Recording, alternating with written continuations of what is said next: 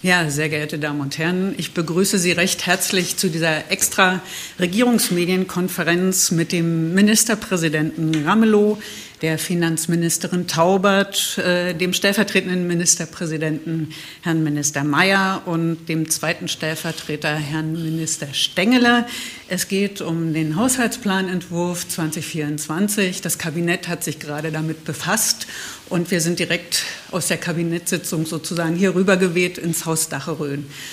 Bitte schön, Herr Ministerpräsident, Sie haben das Wort. Ja, meine sehr verehrten Damen und Herren, wir leben in bewegten Zeiten und wir erleben ja gerade, dass ähm, Karlsruhe einige Entscheidungen getroffen hat, was die, den Bundeshaushalt angeht, was dazu führt, dass während wir jetzt hier stehen, gehe ich davon aus, dass der Bundeskanzler eine Regierungserklärung abgibt, wie die äh, erneute Aufsetzung der Haushaltsplanung für das Jahr 2024 erfolgen soll. Die, der Nachtragshaushalt für 2023 hat der Bund gerade gestern auf den Weg gebracht. Also insoweit sind das alles Themen, die selbstverständlich auch mit Thüringen eine direkte Verbindung haben, wenn es Kofinanzierungen sind, auf die wir uns verlassen können müssen, oder wenn es Risikoabschichtungen sind, wie beim äh, Zukunftswachstumschancengesetz, was am Freitag im Bundesrat war und vom Bundesrat in den Vermittlungsausschuss übermittelt worden ist.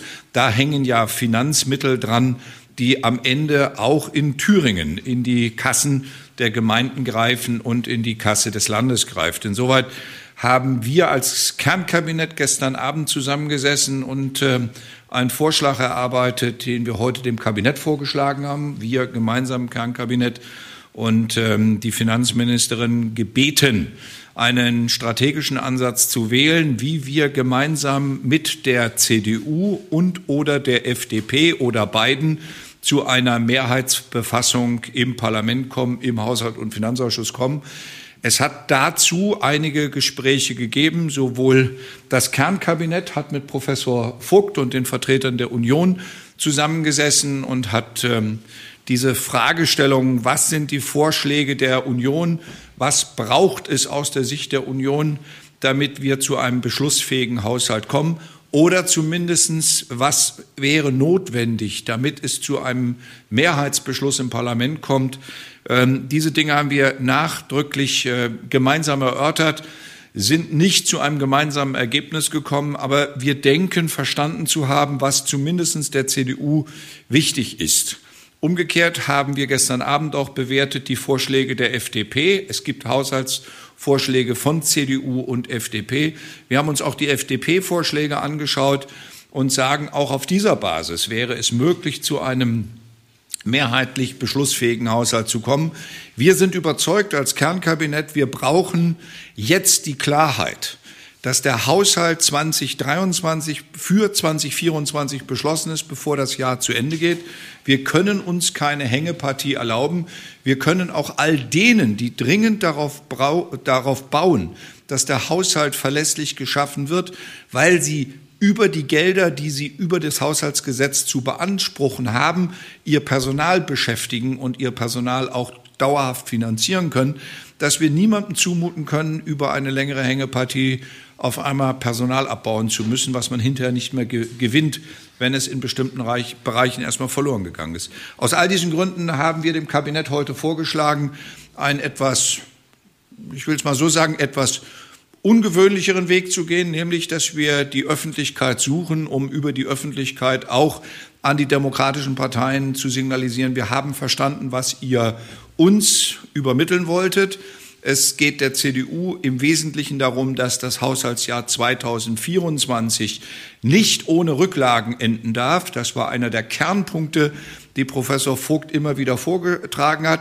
Und es gab einen zweiten sehr gewichtigen Punkt. Das war die Frage, die verbunden war mit der Grunderwerbsteuersenkung. Da stand im Raum, dass wir nicht äh, klagen sollen, wobei es gar keine Klage im herkömmlichen Sinne ist, sondern ein Normenkontrollantrag den uns die Finanzministerin vorgelegt hat und äh, deutlich gemacht hat, bleibt das Gesetz so, wie es ist mit dem Paragraphen 2, das haben wir auch Herrn Professor Vogt gesagt, bleibt das Gesetz so, werden wir klagen müssen. Also werden wir den Weg des Normenkontrollantrags gehen. Wenn wir uns aber auf den Vorschlag der CDU konzentrieren, nämlich Familien mit Kindern, die zum allerersten Mal Eigentum erwerben, sei es neues Haus bauen oder ein gebrauchtes kaufen oder eine Eigentumswohnung zu erwerben, dieser Familie einmal einmalig zu helfen.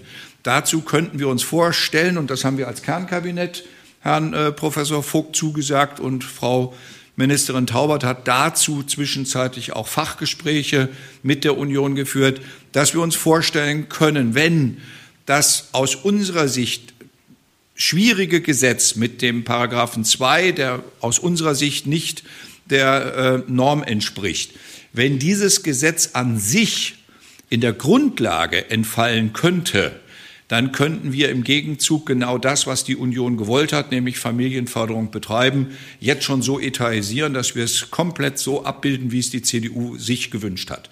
Das heißt, wir wollen das Ziel erfüllen und wollen aber ein rechtliches Problem aus der Welt schaffen. Und äh, das war auch in der Besprechung, die wir mit Professor Vogt hatten, spielte das auch eine Rolle. Ich will das nochmal so zugespitzt sagen. Die Union hat gegen die Bundesregierung geklagt auf das Sondervermögen und ähm, hat in Karlsruhe dafür Recht bekommen. Wir stehen vor der Situation, dass uns die Finanzministerin sagt, da ist ein Gesetz im Parlament beschlossen worden, das hat Beanstandungsgründe, und zwar nachdrückliche Beanstandungsgründe, nicht inhaltlich, sondern in der Sache ist es gesetzlich nicht ordentlich äh, so gemacht worden, ich will es einfach sagen, es ist eine Hoheit benutzt worden, die uns gar nicht zusteht. Der Bundesgesetzgeber gibt uns nicht das Recht, dass wir in der Ausgestaltung der Grunderwerbsteuer irgendwelche Abweichungen vornehmen können. Und äh, aus dieser Perspektive könnte man es gemeinsam so lösen, dass man sagt, das Ziel der Union ist erreichbar und wir wollen es erreichen. Wir wollen es auch auf den Weg jetzt bringen, verbindlich bringen, so dass die Familien sich darauf auch verlassen können, dass sie diese Förderungsansprüche haben. Und wir bereinigen den Ansatz, der zur Normenkontrolle führt, also den Normenkontrollantrag, können wir dann darauf verzichten, wenn das Rechtsproblem aus der Welt geschafft ist. Das heißt, in der Sache setzt sich die CDU durch und wir bereinigen allerdings eine rechtliche Schwierigkeit. Ein dritter Punkt, den wir in jedem Fall äh, werden vornehmen und den werden wir heute auch im Ältestenrat anmelden. Das Sondervermögen, das wir zurzeit noch bewirtschaften, soll aufgelöst werden und zur Haushaltsführung beitragen. Das heißt, im inhaltlichen Sinne erfüllen wir auch das, was Karlsruhe dem Bund aufgegeben hat, indem wir sagen, wir diskutieren da gar nicht mehr lange drüber, sondern wir sagen, wir wollen das genau diesen Weg gehen. Wir führen das Geld dem Haushalt zu, damit der Haushaltsgesetzgeber auch darüber entscheiden kann. Zielstellung ist, und das ist das, was wir verbindlich zusagen wollen, dass wir am Ende des Haushaltsjahres 2024 einen Wert von 700 Millionen in den Rücklagen feststellen können, so dass das Geld, das 2024 auf 2025 übertragen werden kann und in die Haushaltsplanung 2025 hineingeht, mit einem Plusvolumen von 700 Millionen starten kann.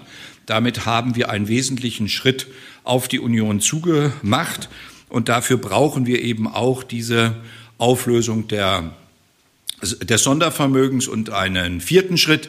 Wir wollen, und das ist mit der Union besprochen worden, als Idee besprochen worden, wir wollen die Sondertilgungen aus dem sogenannten Corona-Krediten von acht Jahren auf 15 Jahren äh, verteilen. Damit gewinnen wir äh, Haushaltsmittel, die wir einsetzen können, in der Summe, um auch CDU-Projekte, die uns die CDU ans Herz gelegt hat und die sie uns vorgestellt hat, eben auch erfüllen zu können. Das heißt, wir wollen ganz klar die Kompensation der Grunderwerbsteuer, von der ich gerade gesprochen habe, damit das äh, Familienförderungsprojekt äh, funktionieren kann. Wir wollen das Familienförderungsprogramm aufsetzen. Wir wollen das kleine Gemeindenprogramm gemeinsam mit der CDU aufsetzen. Wir wollen das Rechtskreiswechslergesetz das hört sich jetzt technokratisch an, ist aber für die Kommunen ein entscheidender Punkt. Da geht es um die ukrainischen geflüchteten Menschen, die nicht in der Sozialversicherung sind und äh, auf dem Geld bleibt bislang immer wieder die Kommunen sitzen. Das haben wir auch für das Jahr 2023 komplett übernommen. Da hat das Innenministerium und äh, Herr Mayer ähm, dafür immer wieder geworben, ich ärgere mich bis heute, dass das vom Bund nicht übernommen wird. Ich sage das auch in aller Deutlichkeit. Der Bund hat das äh, Rechtskreiswechslergesetz in Gang gesetzt, aber hat die Folgen nicht bedacht, dass äh, nicht vorhandene Sozialversicherungspflicht für Menschen aus der Ukraine, die nicht in der Krankenkasse sind, dazu führt, dass dieses Geld bei der kommunalen Familie anlandet. Und da soll es nicht bleiben. Deswegen werden wir 2022 haben wir das Geld bezahlt, 2023 haben wir das Geld bezahlt, für 2024 das Geld mit einarbeiten. Und dann steht es in 2025 in der kommunalen Finanzbeziehung komplett dann auf der Tagesordnung. Und das ist meine letzte Bemerkung. Neben den Dingen wie die Feuerwehrpauschale, Spielplatzprogramm, Auflösung, ähm, Sportstättenförderung, Abwasserbeseitigung, Altlastensanierung, äh, Integrationsrichtlinien. Das sind alles Einzelprogrammpunkte, die die Union uns äh, signalisiert hat, dass sie ihnen wichtig sind. Und deswegen haben wir gesagt, diese wichtigen Punkte inkludieren wir jetzt in diesen Vorschlag. Das heißt, es wird auch CDU äh, von uns jetzt mit umgesetzt und angefasst, damit beides passiert. Eine Rücklagenplanung, die am Ende zu einem Haushalt 2025 führt, eine Vorbereitung, die das Jahr 2024 absichert und eine klare Zusage, dass das, was die zukünftige Landesregierung plant, nicht dazu führt, dass sie leere Kassen vorfindet. Insoweit ist der Vorschlag, den wir machen, äh, Bewegung reinzubringen und die Häuser in eine Disziplinierung mit hineinzunehmen, was von uns allen Höchstleistung abverlangt. Aber wir gehen davon aus, dass wir am 1. September nach dem Votum der Bevölkerung zu einem Mehrheitsentscheid kommen, wie sich eine Regierung neu bildet. Und dieser neuen Regierung wollen wir nicht jetzt schon die Vorwegnahmen auferlegen, sodass sie handlungsunfähig wären. Und deswegen schaffen wir auch Luft zum Atmen für die zukünftige Landesregierung. Das nennen wir verantwortungsvolles Umgehen. Das Ganze wird aber keine Ergänzungsvorlage. Ich will jetzt kein Wortklauber sein, weil eine Ergänzungsvorlage, die immer wieder von der CDU präferiert worden ist, würde eine wochenlange Neuplanung durch das Kabinett äh, erfordern, sondern wir sagen, das ist eine ergänzende Vorlage, die wir im Kabinett heute beschlossen haben. Diese ergänzende Vorlage ist verbunden mit einer Erwartungshaltung an die drei Fraktionen von Rot-Rot-Grün, dass sie sich in die gleiche Disziplin hineinbegeben, in die wir uns auch hineinbegeben müssen, damit die Handlungsfähigkeit entsteht. Und so stellen wir uns vor, wie noch in dieser Woche die Weichen gestellt werden. Und ich wiederhole es nochmal. Die Landesregierung und Rot-Rot-Grün stehen jederzeit, Tag und Nacht zur Verfügung, um mit CDU und FDP über diese Fragen so zu reden, dass wir im Haushalts- und Finanzausschuss keine wilde Abstimmung bekommen, bei der kein Mensch weiß, wie am Ende Deckungszusagen äh, gegengebucht werden, gegen Wunsch und Wolke von jedem Einzelnen. Und ich meine alle Beteiligten. Damit meine ich auch meine eigene Partei, meine eigene Fraktion. Es kann nicht sein, dass irgendjemand glaubt, bei einer wilden Abstimmung Gewinner zu sein. Der Verlierer wird am Ende die Haushaltsplanung für ein verantwortliches Handeln 2024 auf 2025 sein. Und wir wollen mit der ergänzenden Vorlage für eine klare, saubere Herangehensweise äh, werben und uns dafür verpflichten, diese ergänzenden Vorlagen als Landesregierung zu erfüllen und mit den drei koalitionstragenden Fraktionen das Gespräch so zu suchen, dass es in entsprechende Änderungsanträge jetzt einfließt, sodass es auch in dieser Woche schon im Haushalts- und Finanzausschuss auf dieser Basis finalisiert werden kann. Wir sind der guten Hoffnung, dass es vor, Dezember, vor dem Ende des Jahres einen Haushalt 2024 gibt. Wir wollen Verlässlichkeit schaffen und ich sage, alle Risiken, die möglicherweise durch unkalkulierbare Situationen des Bundes ausgelöst werden, werden wir dann auf dem bestehenden Haushaltsgesetz im Zweifelsfall mit einer GMA, einer globalen Minderausgabe oder im Zweifelsfall auch mit einer Haushaltssperre abfangen. Aber das wäre dann das Handl die Handlungsoption unserer Finanzministerin, die wir dann ziehen, wenn wir sehen, dass Dinge passieren, die wir jetzt nicht vorhersehen. Wenn wir aber immer Angst haben, dass etwas passiert, von dem wir noch nicht wissen, was passiert, dann bewegen wir uns überhaupt nicht. Deswegen geordnet jetzt in die Haushaltsplanung 24, um mit der Kraft unserer Finanzministerin auch zu sagen, wir wissen, dass wir für alle Verlässlichkeit schaffen und der rechtssichere Rahmen am 1. Januar für alle, die darauf warten, geschaffen ist. Vielen Dank, Herr Ministerpräsident. Und die Finanzministerin hat auch gleich das Wort. Ja, ganz Bitte herzlichen schön. Dank, Frau Seefeld. Ja, meine Damen und Herren, ähm, für die Finanzministerin ist äh, vor allen Dingen äh, wichtig, der CDU zu signalisieren, dass wir die Dinge ernst nehmen. Ähm, ich verstehe, dass eine Oppositionsfraktion nicht einfach einer Regierung einen Haushalt schenkt, Das ist völlig klar. Und trotz alledem ist es in den vergangenen Jahren immer wieder möglich gewesen, durch gemeinsame Gespräche der Landesregierung, der sie tragenden Fraktionen und auch der CDU-Fraktion, die Möglichkeit zu bekommen, als Regierung beziehungsweise als Regierung tragende Fraktion diese Haushalte zu beschließen. Und dass sich die Lage äh, durch die wirtschaftlichen Veränderungen natürlich auch ein Stück weit eingeengt hat, ähm, das denke ich, das ist Ausfluss dessen, dass wir so lang auch jetzt in diesen Verhandlungen, in Gesprächen mit der CDU-Fraktion bisher gewesen sind und auch noch sein wollen. Ein Punkt, der für mich natürlich sehr bedeutsam ist, ist das vom Ministerpräsidenten angesprochene, die Frage, ob äh, der Landtag in welcher Konstellation auch immer Gesetze beschließen darf, wo Deckung nicht gewährleistet ist. Und äh, diese von uns aus durchaus begründeten verfassungsrechtlichen Bedenken, die in einem Normkontrollantrag münden würden, ähm, den wollen wir nicht stellen. Das heißt, ein Entgegenkommen äh, auch insofern, dass natürlich dann zeitgleich die Deckung gewährleistet wird, indem man äh, mittelfrei setzt, die diese Minder, Steuermindereinnahmen dann auch decken können. Darüber hinaus hab, haben wir, äh, ich persönlich auch, Gespräche äh, mit den Kollegen aus der CDU-Fraktion geführt.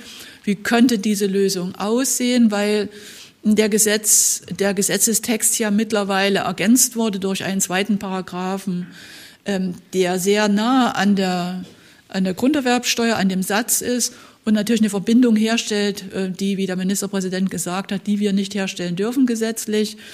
Und ich habe zumindest Signale, ähm, denke ich, die ernsthaft auch sind, gehört, dass man, wenn man das Gesetz nochmal in den Landtag einbringt, diesen Paragraph 2 streicht, dann aber die Landesregierung im Gegenzug sowohl die Finanzmittel als auch ähm, ich sage jetzt mal im ersten Quartal eine Förderrichtlinie vorliegt, die dann auch greift, also die auch ähm, Ersterwerber von Wohneigentum, die sie selbst nutzen in Thüringen, dann auch in Anspruch nehmen können, dass wir dann einen wichtigen Punkt auf dem Weg zur Ermöglichung eines Haushaltsbeschlusses gehen werden.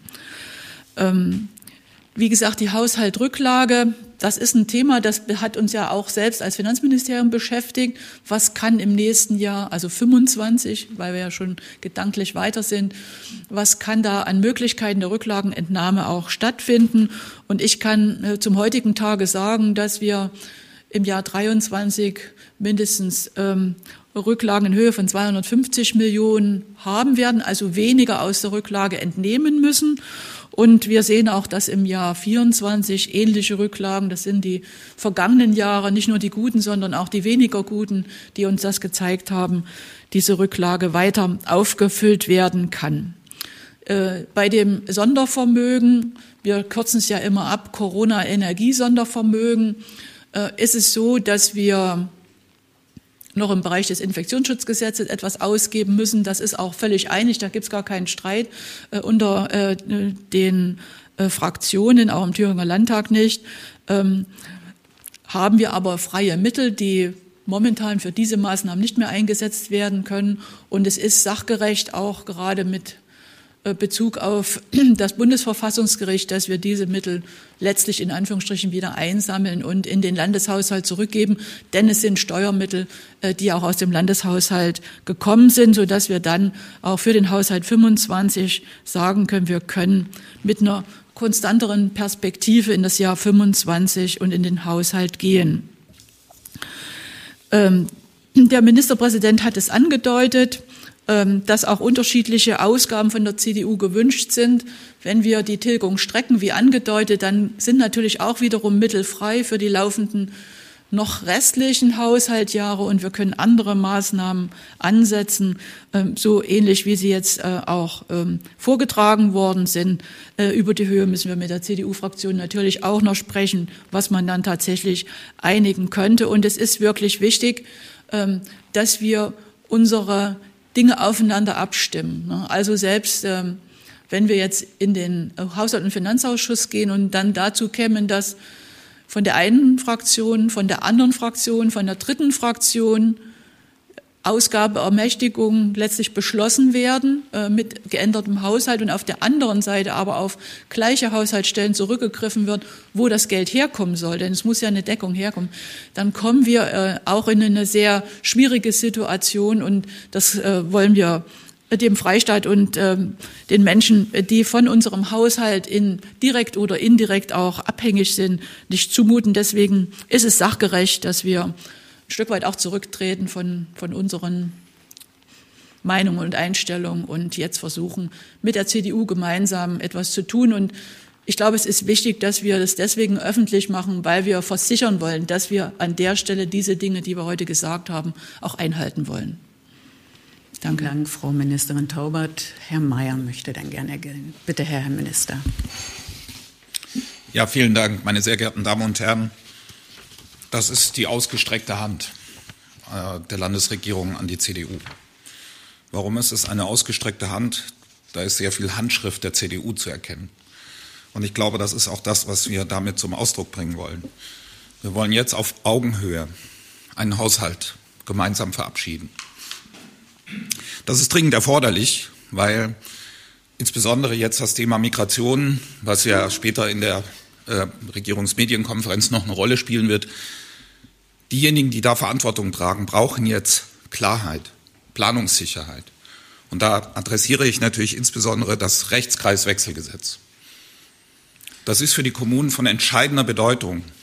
Und wenn hier, wie soll ich sagen, Zeitverzug eintritt, wenn kein Haushalt zustande kommt, dann werden wir erleben, dass die Unruhe weiter wächst. Und wir sind alle gemeinsam aufgerufen, jetzt einen Haushalt zu verabschieden, um zum Beispiel so ein wichtiges Vorhaben jetzt auch auf die Spur zu bringen.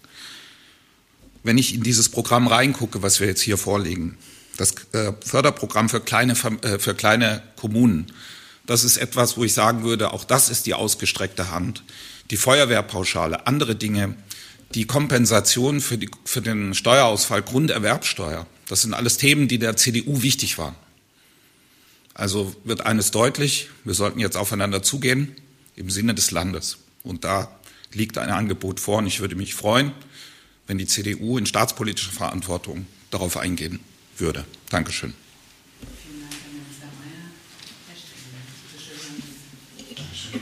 Ich möchte nur kurz ergänzen, wir waren morgen, äh, gestern früh mit den Wirtschafts- und Energieministern in Berlin und haben die Auswirkungen des Bundesverfassungsgerichtsurteils diskutiert. Und der Bundestag diskutiert das im Moment gerade auch und es gibt keinen Bundeshaushalt für 24. Das heißt, das ist die Situation, in der es vor allem darauf ankommt, Planbarkeit zu schaffen. Dadurch, dass wir dieses Angebot machen, sagen wir, wir hier in Thüringen schaffen so viel Planbarkeit, wie wir es irgendwie hinkriegen können. Und deshalb fordere ich auch die CDU auf den Weg mit uns zu gehen. Es ist, es ist viel von dem berücksichtigt, was die CDU gefordert hat. Und wir müssen uns in diesem und können uns in diesem Angebot auch wiederfinden. Und das ist die Situation, äh, die es uns erlaubt, das, was gerade die Kommunen jetzt erwarten, nämlich womit können wir rechnen für 24, dass wir das gewährleisten können. Herzlichen Dank. Recht vielen Dank, Herr Minister.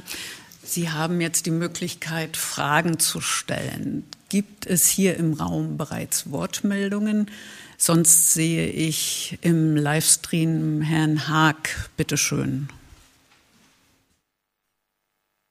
Hallo zusammen. Ich habe erstmal eine ganz banale Frage. Wir sind jetzt äh, dreieinhalb Tage vor dieser HUFA-Sitzung. Die Forderungen der CDU liegen schon ganz lange auf dem Tisch. Warum kommt diese ausgestreckte Hand, von der Herr Mayer gesprochen hat, äh, erst jetzt und warum ist das nicht schon vor Wochen passiert? Äh, da hätte man noch ganz viel Druck sozusagen auch rausnehmen können. Das ist Frage eins. Und wenn ich darf, gleich noch eine zweite Frage an Frau Taubert. Ähm, wie viel ist denn jetzt noch in diesem Corona-Sondervermögen aktuell drin? Das heißt, wie viel Geld geht sozusagen in die echte Rücklage und wie viel Geld äh, in diese, von diesen 700 Millionen Euro kommt aus diesem äh, Sondervermögen dann daraus? Äh, Sie mögen vielleicht als Journalist über eine klare Liste verfügen, was die Forderungen der CDU äh, bisher waren. In Gesprächen, die ich mit der CDU geführt habe, ist es zu dieser klaren Liste nie gekommen. Ich habe zur Kenntnis genommen, dass ich einen Brief habe, in dem drin steht, dass wir eine Milliarde einsparen sollen aus dem laufenden Haushalt. Es ist nie gesagt worden, wo die eingespart werden sollen. Und ich habe in dem Brief drin stehen, dass rund 600 bis 700 Millionen mehr ausgegeben werden sollen. Wie also die Finanzministerin 1,7 Milliarden umbuchen soll, das blieb das Geheimnis der Union. Und äh, deswegen hat das Kernkabinett auch ein gemeinsames Gespräch mit der äh, CDU geführt und das ist gerade mal 14 Tage her. Und in diesem Gespräch sind wir so verblieben, Herr Haag, dass die Haushälter miteinander eine Vorlage erarbeiten sollen, weil auch da wieder die CDU gesagt hat, ja, es wäre doch gut und richtig, wenn die Finanzministerin eine Ergänzungsvorlage erarbeiten und vorlegen würde. Und in der vergangenen Woche haben wir dann festgestellt, dass die Haushälter offenkundig keine Vollmacht hatten, tatsächlich sich festzulegen, was denn die Schwerpunkte sein sollen. Wenn ich also genau wüsste, was für die Union von zentraler Bedeutung ist, hätte ich den Weg heute nicht gehen müssen, dann hätten wir es heute Morgen im Kabinett beschließen können. Insoweit, lieber Herr Haag, darf ich sagen, zwischen öffentlicher Debatte und ähm, dem äh, auch Teilhaben lassen der Öffentlichkeit äh, aus oppositioneller Sicht und dem, was wir am Ende festlegen sollen und festlegen müssen, liegen leider Welten. Ich hätte mir gewünscht, wenn ich diese Frage, ob es um 700 Millionen in der Rücklage geht, ob das ein Punkt ist, wenn ich dazu einfach eine verbindliche Antwort erhalten hätte. Und ein wenig habe ich das Gefühl, dass die Union sich hier schwer tut, eine Festlegung wirklich so vorzunehmen, weil sie nicht von der AfD gejagt werden möchte, nach dem Motto, da seht ihr mal die Altparteien, jetzt haben sie schon wieder gemeinsam gekungelt. Das ist ja das Framing, das wir dann von der AfD immer zu erwarten haben. Deswegen verstehe ich, dass die Union sich schwer tut, sich wirklich festzulegen. Wir als Kabinett haben uns jetzt festgelegt. Und ich will es nochmal wirklich in aller Deutlichkeit wiederholen. Ich hatte ja mit Herrn Debes ähm, eine, einen, einen leichten Dis Disput auf X, also ehemals Twitter, über die Frage, ob es Kürzungen in der kommunalen Familie gibt. Nein, die gibt es nicht.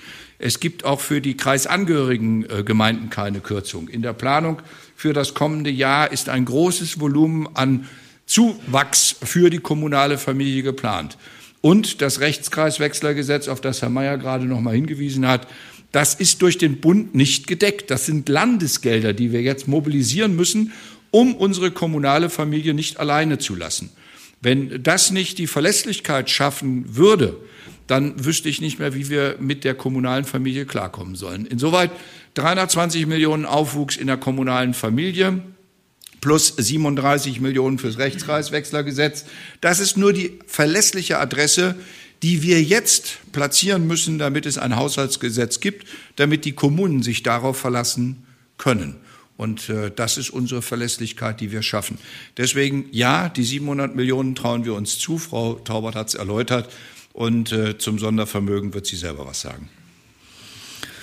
Ja, also mir geht es ja ähnlich äh, wie dem Ministerpräsidenten. Ähm, ich lese ja gern viel Zeitungen und äh, beschäftige mit, mich mit allen Medien, weil natürlich der Wunsch nach Mehrausgaben an ganz vielen Stellen im Haushalt auch für 2024 äh, immer wieder erwähnt wird. Und das ist auch ein Grund äh, tatsächlich, um nicht einfach zu sagen, ihr kanntet doch schon das kleine Gemeindeprogramm, hättet ihr es doch aufgenommen, dann wäre das doch ganz einfach gewesen mit dem Haushaltbeschluss. Aber wenn man das macht, dann muss man andere Wege finden, wenn man nicht etwas streichen will. Ich sage jetzt mal ganz willkürlich, sollte man denn die 30 Millionen für den Schulbau, der auch für die Kommunen ist, streichen zugunsten dieses kleinen Gemeindenprogramms? Und in den letzten Tagen ist ja auch eine andere Thematik mit der Feuerwehr aufgerufen worden, wo man diese Konflikte einfach sieht. Und deswegen ist es eben wichtig gewesen, nicht nur zur Kenntnis zu nehmen, dass äh, der CDU-Fraktion das wichtig ist, uns im Übrigen auch, dass wir auch für 25 finanzielle Mittel zur Verfügung haben, um Dinge weiterzuführen, sondern eben auch genau zu wissen, wo können wir uns auf das Mindeste beschränken und dann doch etwas tun an anderer Stelle im Haushalt. Ähm, wenn wir von äh, 200 Millionen freie Mittel aus der Rücklage sprechen hier äh, in unserer Bemerkungen und Bericht äh, zum Haushalt, dann sind das schon die Mittel, die tatsächlich frei sind. Es werden etwas über 300 Millionen, die momentan noch nicht gebunden sind, vorhanden sein. Äh, wir haben, wie gesagt, allerdings beim Infektionsschutzgesetz, das äh, haben Sie aus der Öffentlichkeit auch erfahren, Betriebe können, haben ja immer noch Anträge gestellt, die bearbeitet werden müssen im Landesverwaltungsamt. Ähm, und sie haben darum einen gesetzlichen Anspruch darauf. Das müssen wir abfinanzieren. Und äh, zum Zweiten gibt es einige Unklarheiten, ähm, die jetzt im Moment noch gar nicht die großen Auswirkungen haben. Aber ähm, dieses Geld soll ja jetzt auch nicht einfach nur für andere Maßnahmen verwandt werden, sondern in die Rücklage wandern. Und dann können sie eventuell bei Ansprüchen, die der Bund zum Beispiel bei der Wirtschaft hat, bei den ausgezahlten Krisenfragen, dann auch noch verwandt werden. Das kann man dann in dem nächsten Haushalt auch beschließen. Vielen Dank. Dann habe ich im Chat eine Frage von der DPA. Bleibt es beim Etatvolumen von 13,8 Milliarden Euro? Ich denke mal, das richtet sich an die Finanzministerin. Das sagt die Finanzministerin, das können wir nicht ganz genau sagen, weil wir nicht wissen, wie sich das letztendlich alles auswirkt und was es am Ende sein wird. Also da gibt es noch ein Stück weit Spielraum, aber ähm, es könnte sein, dass es ein kleines bisschen weniger wird. Aber der Hinweis 13,8, wenn wir in dem Rahmen bleiben, beinhaltet dann 700 Millionen zu übertragenes Vermögen, das innerhalb der 13,8 mit bewirtschaftet und dann herausgewirtschaftet wird, sodass es für den Haushalt 2025 zur Verfügung steht. Vielen Dank. Dann sehe ich eine Frage von Herrn Debes. Bitte schön. Ähm, ja, schönen guten Tag. Ich wollte nur noch mal eine Frage fürs Protokoll stellen. Habe ich richtig verstanden, ähm, dass es dann bei der Grunderwerbsteuer von 5 Prozent, also ab 1. Januar dann bliebe, sondern es wird dann nur der, das Thema äh, Paragraph 2 eingefasst. Das heißt also, die Grunderwerbsteuer und die 45 Millionen würden dann im Haushalt 2024 erwirtschaftet werden müssen. Ja, das ist so. Die fünf Prozent, die stehen ja im Gesetz. Das Gesetz ist äh, veröffentlicht worden, so dass diese fünf Prozent stehen. Und äh, wenn man hätte einen Normenkontrollantrag gestellt, dann wäre ja nur wäre überprüft worden, ob das beschlossen hätte werden können und die Auswirkung äh, so eines Normenkontrollantrages und das Ergebnis des Verfassungsgerichtes, äh, das ist ja zumindest offen gewesen, so dass erstmal an den fünf Prozent ähm, auch gar nicht gerüttelt werden konnte vorläufig. Das Zweite ist tatsächlich die absolute Nähe. Letztlich hat die CDU-Fraktion mit dem Paragraph 2 ähm, uns den Auftrag gegeben, gesetzlich fixiert bestimmte Elemente zu erfüllen und damit letztlich die Grunderwerbsteuer auch restlich noch zurückzuzahlen. Und diese Verbindung, das hat der Ministerpräsident erwähnt, diese Verbindung, die ist uns vom Bund nicht genehmigt. Und die Lösung könnte sein, tatsächlich diesen Paragraph zurückzunehmen, gleichwohl aber äh, mit äh, der CDU-Fraktion ähm, in so einer Richtlinie zu vereinbaren, was sie möchte. Und da kommt es dann darauf an, möchte sie mehreren Menschen helfen beim Erwerb, in dem äh, quasi Fördermittel gezahlt werden oder möchte sie in einer geringeren Zahl werben. Das kommt dann darauf an, wie hoch so eine Erstattung an die Familien äh, oder Einzelpersonen, die Ersterwerb äh, und eigengenutztes Wohneigentum dann in Thüringen benutzen. Dann sehe ich noch mal Herrn Haag, bitte schön. Auch nochmal eine Frage an Frau Taubert. Ähm, diese Normenkontrollklage oder Normenkontrollantrag hatte ja auch das Ziel festzustellen ähm, vom Verfassungsgericht, ob eine Landtagsmehrheit ein Gesetz ändern kann, ohne gleichzeitig für eine Deckung zu sorgen. Wenn Sie jetzt äh, diesen Paragraph 2 da rausnehmen und diese Klage nicht stellen, dann bleibt die Frage doch aber ungeklärt, oder sehe ich das falsch? Ja, die, die, Frage müsste geklärt werden dann, wie gesagt, wir haben ja den Schriftsatz äh, von Herrn Professor Wieland schon vorrätig, die müsste dann in einem möglicherweise wieder ohne Deckung beschlossenen Gesetzesverfahren dann geklärt werden.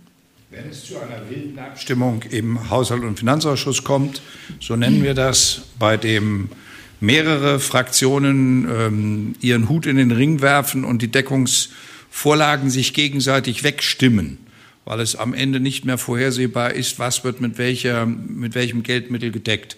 Dann kann diese Frage auf einmal sehr schnell virulent werden. Und wenn der Haushalt am Ende aufgestellt wird ohne eine ordnende Hand, dann wird diese Rechtsfrage genauso beim Parlament stehen. Dann muss das Parlament und die Parlamentsprüfung genau das auch beinhalten. Vielen Dank. Dann eine Frage von Frau Haag, ZDF, genau. Frau Ministerpräsidentin, wie zuversichtlich sind Sie, dass Sie am Ende doch nicht vorgezogen zu anderen Alternativen wie Vertrauensfrage, Misstrauensvotum, all das, was auch äh, besprochen wird, es dazu nicht kommen wird. Ja, ich weiß ja nicht, wer das besprochen hat. Mit mir ist das jedenfalls nicht besprochen worden. Ich äh, erwäge es auch nicht, weil äh, weder die Vertrauensfrage noch das Misstrauensvotum führen ja zu einem Haushalt. Sie beschäftigen sich damit, ob der Ministerpräsident noch im Amt ist oder ob er nicht im Amt ist und ob Landtagswahlen in Gang kommen oder nicht in Gang kommen. Und auch die Vertrauensfrage führt zu keinem sicheren Weg, um ähm, zu einem äh, zu einer Landtagsneuwahl zu kommen. Also insoweit ist die Frage für mich eine akademische. Äh, ich habe zur Kenntnis genommen im Sommer, dass es eine neue Rechtskommentierung gibt, die sagt, die Rechtsmeinung, das könnte so sein. Aber Rechtsmeinung und Rechtssetzung sind leider etwas ganz anderes. Und insoweit vertraue ich nicht darauf, was in der Rechtsmeinung geäußert wird, sondern ich vertraue darauf, dass das, was wir jetzt vorschlagen, zu einem verlässlichen Weg führt, wie wir zu einem Gesetz kommen, nämlich dem Haushaltsgesetz. Und der Weg dahin ist die ergänzende Vorlage, die wir jetzt gerade vorgestellt haben. Und der Kern, mit dem es angewendet wird, sind die Formulierungshilfen, die wir als Landesregierung auf dieser Basis an die drei Fraktionen geben. Und wenn die CDU und oder die FDP daran mitarbeiten möchten, sind sie herzlich eingeladen, dass wir dann über die Formulierungshilfen den Weg gehen, sodass wir zu einem Haushalt kommen. Alle, die darüber spekulieren, dass es eine Landtagsneuwahl gibt vor dem 1. September, müssen sich im Klaren sein, dass es dann keinen Haushalt gibt. Das würde ich für die eigentliche Katastrophe für das Land empfinden. Da geht es weniger um meine Ehrpusseligkeit. Es geht weniger darum, ob ich dann in dem Moment als Ministerpräsident mich der Wahl stelle. Das tue ich und das werde ich auch tun, unter allen Umständen. Aber die Frage, ob man in der Zwischenzeit aus parteipolitischer Taktik die Kommunen in Geiselhaft nimmt. Ich habe das Beispiel gesagt, 320 Millionen Zuwachs für die kommunale Familie, 37 Millionen extra für das Rechtskreiswechslergesetz, das durch den Bund nicht gedeckt ist. Das sind alles große Kraftanstrengungen, die uns zwingen, nochmal in unsere Finanzplanung zu gehen. Also das zeigt, wie deutlich das, was Herr Mayer genannt hat, die ausgestreckte Hand, wie deutlich diese ausgestreckte Hand gemeint ist, nämlich so deutlich Rechtssicherheit für das Land zum 1. Januar zu schaffen und keine Spekulationen über irgendwelche Rechtsmeinungen, sondern klar Rechtsetzung und in dem Fall die Rechtsetzung des Haushaltsgesetzes. Gut, vielen Dank. Und dann sehe ich eine abschließende Frage von Herrn Dewes. Bitte schön. Gut, das ist ja nett, dass ich hier abschließen darf. Ich habe zwei Fragen. Äh, eine politische Frage und eine praktische. Die politische Frage, wir befinden uns ja hier wirklich auch äh, auf interessanten verfassungsrechtlichen ähm, ähm Niveau oder, oder eben auf einer interessanten verfassungsrechtlichen Ebene, weil äh, Sie als Regierung hier sprechen und auch keine Vertreter der Fraktionen dabei sind. Der Landtag, äh, der Haushalt liegt ja im Landtag, wird ja auch im Landtag dann zu beschließen sein. Das heißt also, inwiefern sind denn die Fraktionen äh, in das Vorgehen von Ihnen eingebunden? Stehen die allesamt, die Regierungsfraktionen, hinter dem Vorgehen und hinter Ihren Vorschlägen? Das ist Frage eins. Und die Frage zwei, die praktische, wie soll das zeitlich ablaufen? Wird jetzt eingeladen zu einem Gespräch äh, für morgen oder wie auch immer? Also zur ersten Frage. Das Kernkabinett hat zu all diesen Themen, die wir heute vorgestellt haben, immer gemeinsam mit den drei Fraktionsvorsitzenden getagt und äh, wenn die CDU bereit war, daran teilzunehmen, eben auch mit der CDU und dem Team der CDU, die Herr Professor Vogt dann eingeladen hat, an den Gesprächen teilzunehmen. Insoweit hat das, was heute dem Kabinett vorgelegt worden ist, gestern Abend eine genau solche Runde gehabt an der die drei Fraktionsvorsitzenden teilgenommen haben. Die drei Fraktionen können es noch gar nicht kennen, weil wir es im Moment gerade hier öffentlich vorstellen.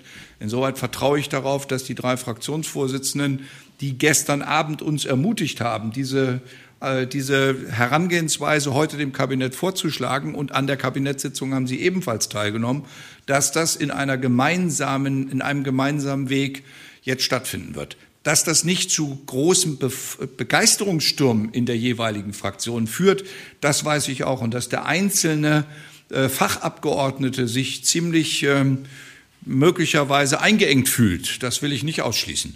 Aber dasselbe gilt auch für jeden Fachminister, der heute auch zur Kenntnis nehmen muss, dass manche Gelder, die er sich vorgestellt hatte, dass er sie noch umschichten könnte, eben auch nicht mehr umschichten kann. Das Einzige, was wir akzeptieren, wäre, und deswegen habe ich eben gesagt, der, der, die ergänzende Vorlage wird münden in Formulierungsvorschläge. Wir werden den Fraktionen, die sich an den Gesprächen beteiligen, die Formulierungsvorschläge liefern, so dass sie rechtssicher ins Parlament eingebracht werden. Und ja, Herr Debes, Sie haben recht. Wenn die Union das Gesprächsangebot annimmt, können wir auch heute noch miteinander auch mit der Union darüber reden oder morgen oder übermorgen. Jeder Tag ist uns willkommen. Ich habe nur eine Absage bekommen zu gestern Abend und diese Absage, die war so formuliert, dass sie hieß, es gäbe keinen weiteren Erörterungsbedarf mit der Regierung. Und äh, daraufhin habe ich das Kernkabinett eingeladen, Und alles andere haben wir jetzt gerade in der Pressekonferenz vorgestellt. Zum weiteren Ablauf noch irgendwie Ergänzungen? Nein, gut. Dann vielen Dank in die Runde, Herr Ministerpräsident, Frau Ministerin, die beiden Minister.